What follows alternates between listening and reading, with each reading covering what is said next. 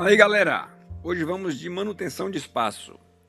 Um assunto extremamente importante e diretamente relacionado à perda precoce dos dentes descidos.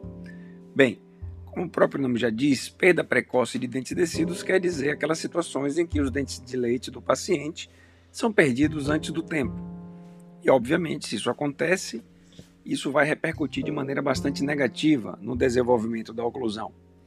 Então, a importância dessa aula de hoje é que nós tenhamos esse conhecimento, saber a época ideal da perda dos dentes descidos e, caso haja perda precoce, ou por cárie, ou por trauma, ou seja lá qual o motivo né, responsável por essa perda, nós saibamos diagnosticar de pronto e intervir acertadamente, tomando as devidas precauções e aplicando procedimentos de manutenção do espaço para a erupção dos sucessores permanentes.